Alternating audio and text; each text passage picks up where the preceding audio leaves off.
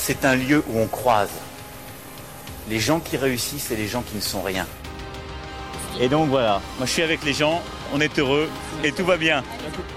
On met un pognon de dingue dans des, dans des minima sociaux, les gens ils sont quand même pauvres. On n'en sort pas. Eh bien c'est simple, on a tout misé sur l'esprit start-up. Je crois qu'on a besoin d'un peu d'égalité, d'un peu de liberté, parce que c'est quoi la devise française? Liberté, égalité, fraternité. Eh ben, banco, voilà. Nous, c'est ça ce qu'on va essayer de faire. Top Bienvenue dans La République inaltérable, le talk politique libre, incisif et sans concession du monde moderne avec Alexis Poulain. Bonjour Alexis. Salut Antoine. Je rappelle que vous pouvez retrouver les épisodes précédents dans toutes les apps de podcast, sur Spotify et sur lemondemoderne.media. Ce matin, nous allons revenir sur la journée de manifestation de samedi dernier à Paris. Pas moins de deux manifestations, celle des Gilets jaunes et celle organisée contre les violences sexistes et sexuelles à l'appel du collectif Nous Toutes. On pourrait penser que tout a déjà été dit et écrit sur ce 24 novembre parisien. Les chaînes d'infos en continu et les réseaux sociaux ont abreuvé les Français d'informations et désinformations au rythme des événements et des prises de parole politiques, notamment de Christophe Castaner, ministre de l'Intérieur. Alexis, pour juger par toi-même, tu as passé la journée entre les Champs-Élysées et la Concorde et ce matin tu vas nous raconter ton expérience sur le terrain. Peux-tu nous dire quel était ton objectif au départ en te rendant sur place?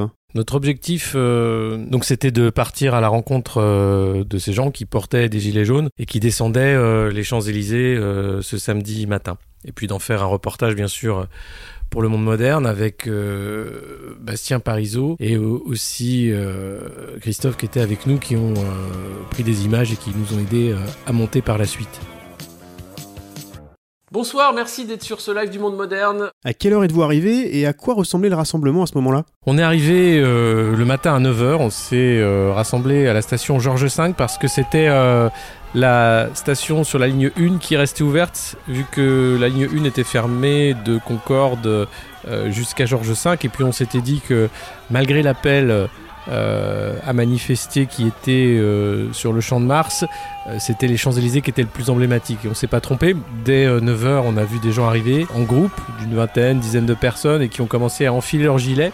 Ils sont euh, montés euh, euh, sur un groupe d'une quarantaine de personnes vers euh, la place de l'Étoile. Euh, on les a suivis, on a commencé là les premiers euh, entretiens et ils ont bloqué la circulation pendant quelques minutes de la place de l'Étoile. Euh, mais là, ils étaient très peu nombreux. C'était le début de la manifestation. Les CRS euh, étaient euh, inactifs. Ils regardaient les gens s'installer. Ils portaient pas de casque. Ils souriaient. Il y avait une ambiance plutôt détendue. Les slogans étaient bah, toujours les mêmes. hein.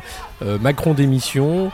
Et puis euh, tous à l'Elysée et euh, beaucoup de gens qui chantaient la Marseillaise aussi avec des drapeaux français et cette idée de dire ben voilà euh, on est là parce que euh, on veut défendre euh, une certaine idée euh, euh, des acquis sociaux et parce qu'on veut défendre notre pouvoir d'achat euh, et parce qu'on est contre la politique euh, mise en place par Emmanuel Macron aujourd'hui. Au niveau de l'Elysée, ce qui nous fait chier, c'est les sénateurs qui roupillent pour 5000 euros par mois. Voilà, c'est ça qui nous fait chier. Ces gens-là, ils connaissent pas notre vie, ils connaissent pas notre réalité. C'est tout. C'est une élite, ça s'appelle. Les choses ont dégénéré assez vite, que s'est-il passé? Cette manifestation-là, euh, autour de la place de l'Étoile, a duré, euh, je sais pas, peut-être une vingtaine, trentaine de minutes. Ensuite, les gens ont très vite voulu euh, descendre vers la place de la Concorde. D'autres groupes sont venus s'agréger, qui venaient un peu de partout. Donc, on est passé d'une centaine de personnes vers 9h30 à euh, au moins 2000, 3000 personnes euh, sur le coup des, des 10h30 euh, mais qui étaient désorganisés. Et là, il y a eu un, un premier dépassement du, du cordon de CRS euh, avec des gens qui sont descendus, qui sont descendus euh, très bas sur les Champs-Élysées. Et là, euh, il y a eu le- les, les premières grenades lacrymogènes parce qu'évidemment, la place de la Concorde, c'était la no-go zone. Les CRS étaient là pour tenir la place de la Concorde, pour empêcher euh, qu'il y ait des gilets jaunes qui puissent euh, atteindre ce périmètre. Donc là, les premiers affrontements ont commencé, euh, l'air a commencé à piquer les narines et les yeux, et là, les gens se sont un peu dispersés, et il y avait des mots d'ordre à, ce moment-là, euh, en disant allez tous au Sénat, tous au Sénat, on va chercher les sénateurs.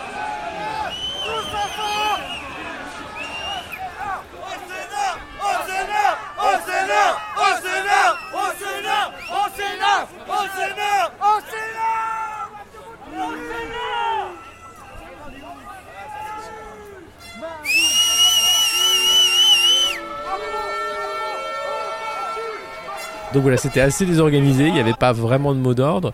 Euh, j'ai pu rencontrer à ce moment-là une des fondatrices de ce mouvement qui était présente pour lui poser des questions sur les revendications et ce qui se passait. Madame Ludowski, merci beaucoup d'être avec nous. Est-ce que vous savez à peu près combien de gens vont venir aujourd'hui? Qu'est-ce que vous attendez de cette journée de mobilisation? Alors, on a voulu euh, venir ici parce que voilà, plus visible, euh, que ce soit de l'international ou pour le pays même, c'est symbolique.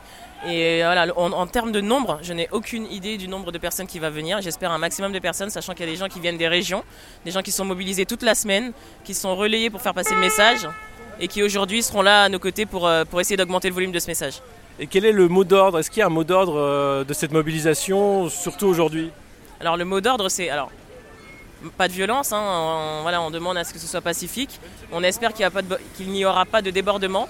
Et, euh, voilà, les, forces de l'ordre sont en nombre. Alors j'espère que si les personnes sont venues juste pour nuire, bah, qu'elles seront maîtrisées et mises à l'écart. Et vous pensez que les forces de l'ordre euh, sauront euh, aussi faire preuve de retenue ou est-ce qu'il y a quelque part euh, le, le, besoin enfin, On voit le dispositif qui est à la Concorde, il y a quand même beaucoup de monde. Est-ce que l'ordre n'est pas justement de dire casser le mouvement le, le plus possible? Alors oui, j'imagine que oui. J'imagine que les directives, c'est voilà, de ne pas nous faciliter la tâche. Voilà. Mais, euh, mais bon, on verra comment ça se passe. Et autour de nous, euh, bon, c'était encore pas vraiment les affrontements qu'on a pu voir par la suite. C'était surtout un jeu du chat et de la souris et des gens qui, fuyaient les grenades lacrymogènes. Mais plus bas, au niveau de Concorde, effectivement, ça commençait déjà à, chauffer un peu. Vers 11h, euh, disons que l'action est un peu remontée. On a fait un live, Bastien a fait un live et on entend des grenades de, désencerclement il y a des grosses explosions, il y a davantage de, de lacrymo, euh, des premières charges aussi de CRS. Euh, et c'est là que ça commence euh, à, se, à se concrétiser, on va dire. Rapidement, Christophe Castaner a lancé les éléments de langage qu'on a entendus partout, toute la journée de samedi et depuis. Il s'agissait de militants de l'ultra-droite. Est-ce que c'est ce que tu as vu sur place? Oui, Christophe Castaner a, a pu dire qu'il s'agissait euh, de séditieux d'ultra-droite. Moi, j'en ai pas rencontré. Ça veut pas dire qu'il n'y en avait pas. Euh, j'ai vu des gens, euh, ceux qu'on a pu entendre et, interviewer, qui étaient euh, soit retraités, soit des élèves infirmières, des travailleurs handicapés qui demandaient une revalorisation salariale et des droits égaux. Parce qu'il y a des travailleurs handicapés qui travaillent dans des centres d'aide par le travail, donc des CAT, on appelle ça, des ateliers protégés, et ils touchent, ils travaillent 35 heures et ils touchent 680 euros. Et ça, je voudrais dire que c'est pas normal. Quand on cherche du travail, on est reçu par des entreprises, tout ça. Et franchement, ils disent ouais, on va vous rappeler. Et ça, franchement, il y, y, en a, assez. Surtout qu'ils ne respectent pas leur quota. Euh, les entreprises ont un quota de 6%. Et alors d'aujourd'hui, au niveau des quotas, je pense que les entreprises préfèrent payer les amendes. Parce que, euh, et aussi, on ne dit pas, moi qui a été, euh, je suis parti à l'Elysée quand il y avait la journée du patrimoine, on dit pas un jeune, ouais, faut, traverse, tu auras du travail. C'est impossible. Parce qu'on va dans les endroits, dans les différents endroits, postuler, tout ça, et on trouve rien.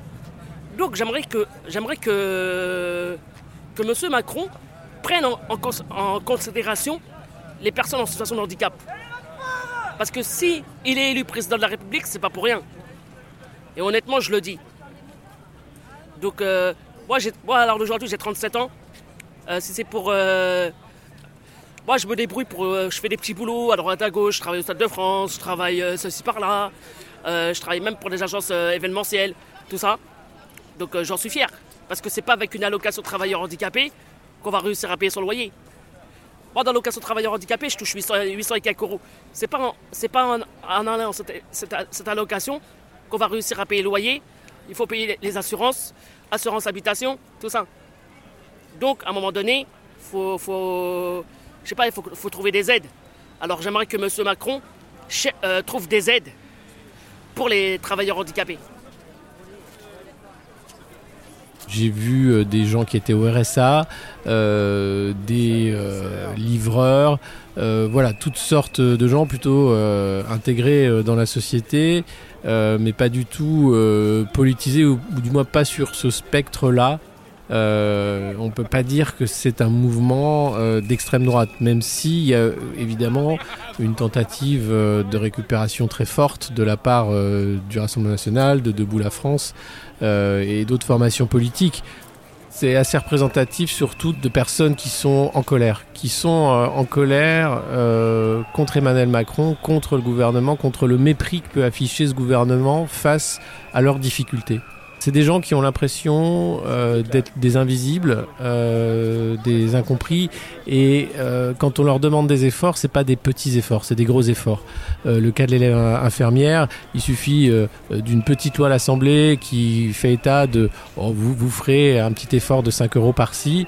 Euh, pour elle, ça va très vite devenir compliqué, ça va très vite devenir un loyer, ça va très vite devenir impossible finalement euh, de continuer dans l'équilibre euh, financier euh, qu'elle a trouvé. Donc euh, c'est des gens pour qui euh, faire des efforts, c'est difficile. Or, euh, aujourd'hui, le gouvernement demande des efforts de manière très désinvolte, en disant tout le monde doit être solidaire.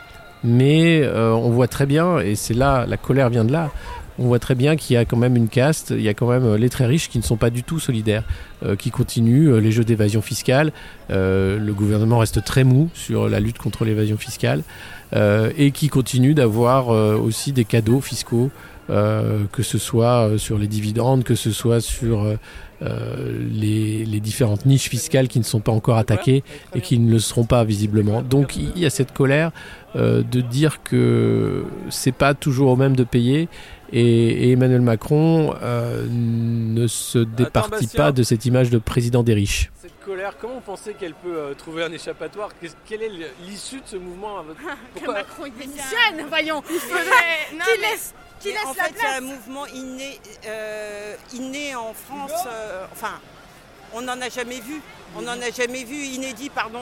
Inédit. Et du coup, en fait, cette colère, elle est peut-être une révolte ressentie par Macron comme une révolte, mais elle- est sûrement une révolution. Et c'est un mouvement de fond, en fait. C'est un mouvement de fond. Moi, je suis infirmière depuis 15 ans dans le public. Je suis désolée, euh, j'ai vu se dégrader les conditions de travail. Là, il parle euh, qu'en hôpital de jour, il y ait, un, il y ait euh, deux patients pour un lit. C'est-à-dire qu'il y aura une entrée le matin, une entrée l'après-midi. Bientôt, ils vont faire nocturne. Comment voulez-vous qu'on exerce correctement notre métier? Les hôpitaux de jour, de nuit. Ils veulent ouvrir les, Les hôpitaux 3-8, de les jour 3-8 de en 8. l'hôpital. C'est ça. Non mais voilà, voilà. Il y a... Mais de toute manière, je crois qu'on va tenir bon. C'est pas qu'un un feu de paille euh, ce qui se passe. C'est vraiment ras-le-bol. Bon, indépendamment, il y a des slogans forts Macron démission, Macron rend le pognon. Mais en fait, ça veut dire que nous, notre société est véritablement est en train de changer. Et ce qu'il n'a pas compris, Macron, c'est que lui a fait un hold-up. Mais nous aussi, on est capable de faire un hold-up. Et à ce moment-là, face à cette colère, quel est ton ressenti? La colère, euh, c'est aussi la colère du désespoir. On a vu euh, euh, bien sûr les scènes de violence des gens qui étaient prêts à aller au front. C'est cet homme qui se déshabille devant les lances à eau pour se mettre nu face, face son canon à eau. Cette dame en fauteuil roulant qui fait face à un camion de CRS qui est obligé de faire demi-tour. alors que les CRS descendaient du camion pour essayer de- de la mettre sur le côté de la route, mais elle a tenu bon avec l'aide des gilets jaunes. C'est ce genre de scène auquel on a, on a, on a assisté. On a entendu parler d'hostilité envers les journalistes, on en a vu des images. Comment avez-vous été reçu avec votre caméra et vos questions et que penses-tu de ces agressions? Moi, j'ai pas eu affaire à, à de haine, euh, sachant qu'on avait une caméra et un micro. Euh, Peut-être un peu de défiance. Les gens étaient pas très partants pour parler face à la caméra. C'était plus facile avec un micro. Mais en, effectivement, sur l'image, euh, euh, il y avait un côté non, non, parle-leur pas. Alors, so- soit les gens étaient prêts à parler, mais les amis disaient non, non, tu leur parles pas. Euh, soit naturellement, les gens disaient non, non, moi je préfère pas être parler, témoigner. Euh, mais naturellement, si on parlait aux gens et qu'on était en off, euh, les gens parlaient, il n'y avait pas de haine, il n'y avait pas une volonté de lyncher les journalistes. C'est quoi votre blague Il y avait une autre manifestation à Paris samedi après-midi, celle contre les violences sexistes et sexuelles à l'appel du mouvement Nous Toutes. Le traitement médiatique a été très différent, raconte-nous. Il y avait beaucoup plus de personnes euh, à la marche organisée qui là était cadrée. C'était un, un cortège avec des chars, des, des syndicats, des partis, des associations.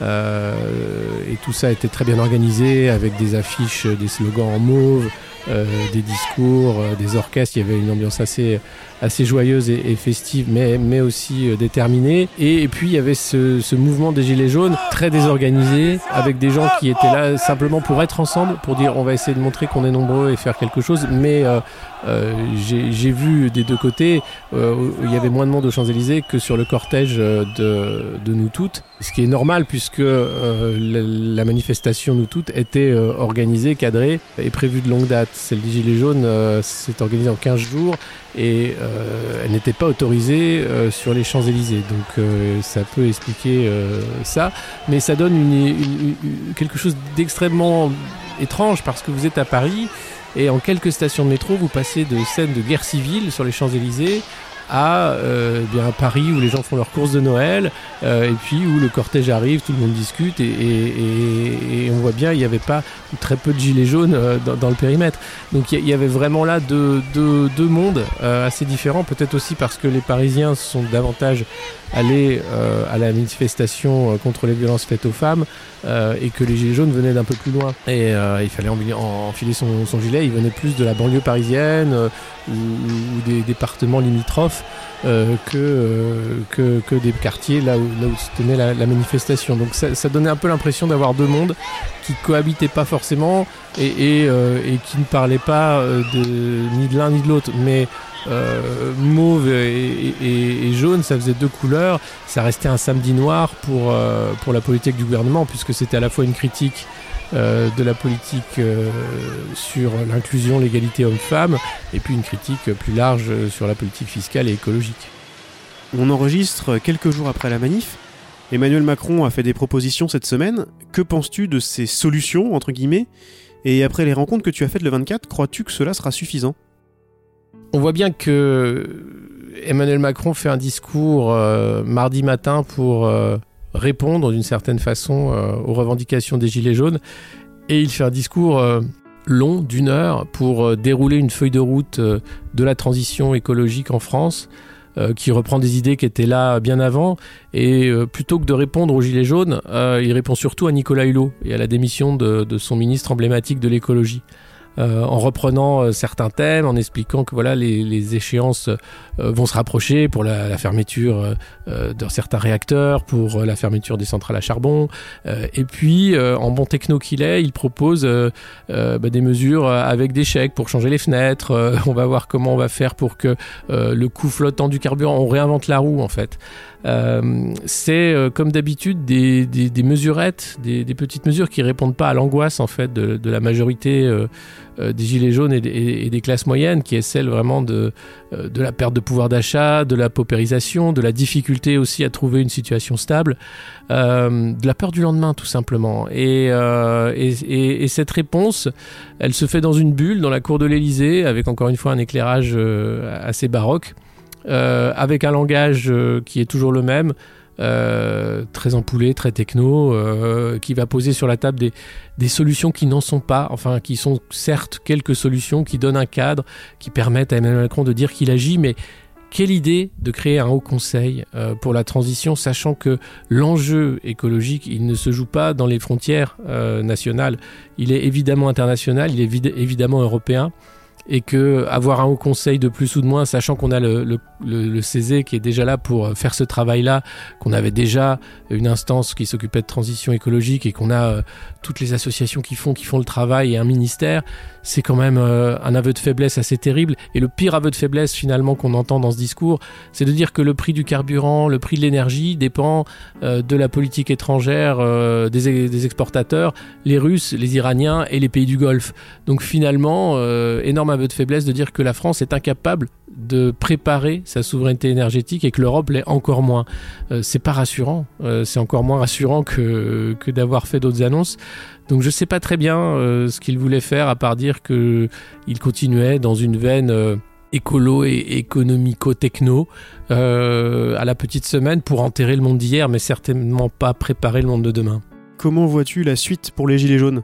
La suite du mouvement, elle est pas claire. Euh, on va, euh, on va voir euh, ce qui va se passer euh, si les porte-paroles de ce mouvement vont être reçus par les différents ministères. Dans la même journée, mardi, vous aviez Benjamin Griveaux qui disait non, nous ne discuterons pas avec les Gilets jaunes, sauf s'ils se calment. Et puis deux heures après, François de Rugy qui se disait prêt à les accueillir et à discuter avec eux dans le cadre du Haut Conseil et, en amont des débats régionaux qui pourront se faire. Donc euh, c'est- peu clair, mais la, vraie inconnue, elle est sur le devenir de ce mouvement. Est-ce qu'il a vocation à, à se structurer, à devenir une nouvelle force politique ou pas, à être récupéré, plus ou moins, euh, sachant que les Gilets jaunes se méfient de cette récupération?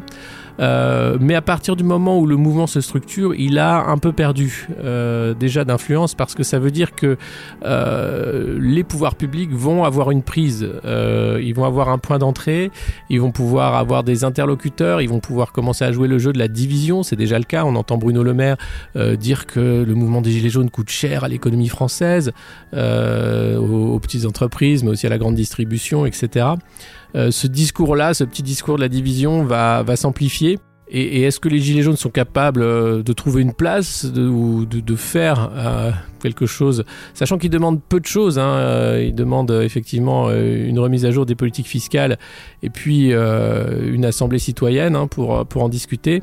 Euh, ça fait partie aussi de, l'ère du temps, de l'ère du peuple, de cette idée que euh, les partis, les syndicats sont un peu largués, que euh, les citoyens ont besoin d'auto-organisation, ils ont besoin d'air, ils ont besoin d'être écoutés, ils ont besoin qu'on leur laisse faire. Et, ça, l'État n'est pas prêt. Regardez les réponses qui ont été données aux ZAD. Systématiquement, c'est la force, c'est le démantèlement. C'est certainement pas l'idée d'en faire des laboratoires. Euh, je crois qu'il est temps euh, de pousser l'État à, être créatif. Alors euh, c'est difficile hein, pour, pour des énarques, mais il va falloir évidemment être créatif, évidemment encourager des modèles alternatifs et évidemment laisser davantage de latitude aux citoyens. Mais ça veut dire, ça veut dire mettre dans les cartons la réforme institutionnelle ou alors la faire complètement autre. Euh, parce que Emmanuel Macron voulait faire euh, une cinquième république euh, plus plus, mais clairement on voit bien que la cinquième république est cassée dans la façon dont on l'utilise aujourd'hui. Euh, donc euh, la suite, c'est un rapport de force qui va continuer dans les urnes, mais aussi euh, euh, par le biais de, réseaux d'influence entre la volonté jupitérienne de mettre en place le programme pour lequel euh, il a été élu, selon lui, et puis la volonté aussi plus large, citoyenne, de faire de la politique autrement et d'en finir avec les mensonges, les duperies et les à peu près. Merci Alexis pour cette immersion. On continuera évidemment à suivre le mouvement dans la République inaltérable et plus généralement sur le monde moderne. C'était La République inaltérable avec Alexis Poulain, une balado-diffusion du monde moderne sur une idée presque originale d'Antoine Gouritin. Retrouvez les épisodes précédents dans votre application de podcast favorite, sur Spotify et sur lemondemoderne.media. Suivez Alexis sur Twitter, poulain2012, et rendez-vous la semaine prochaine pour un nouvel épisode.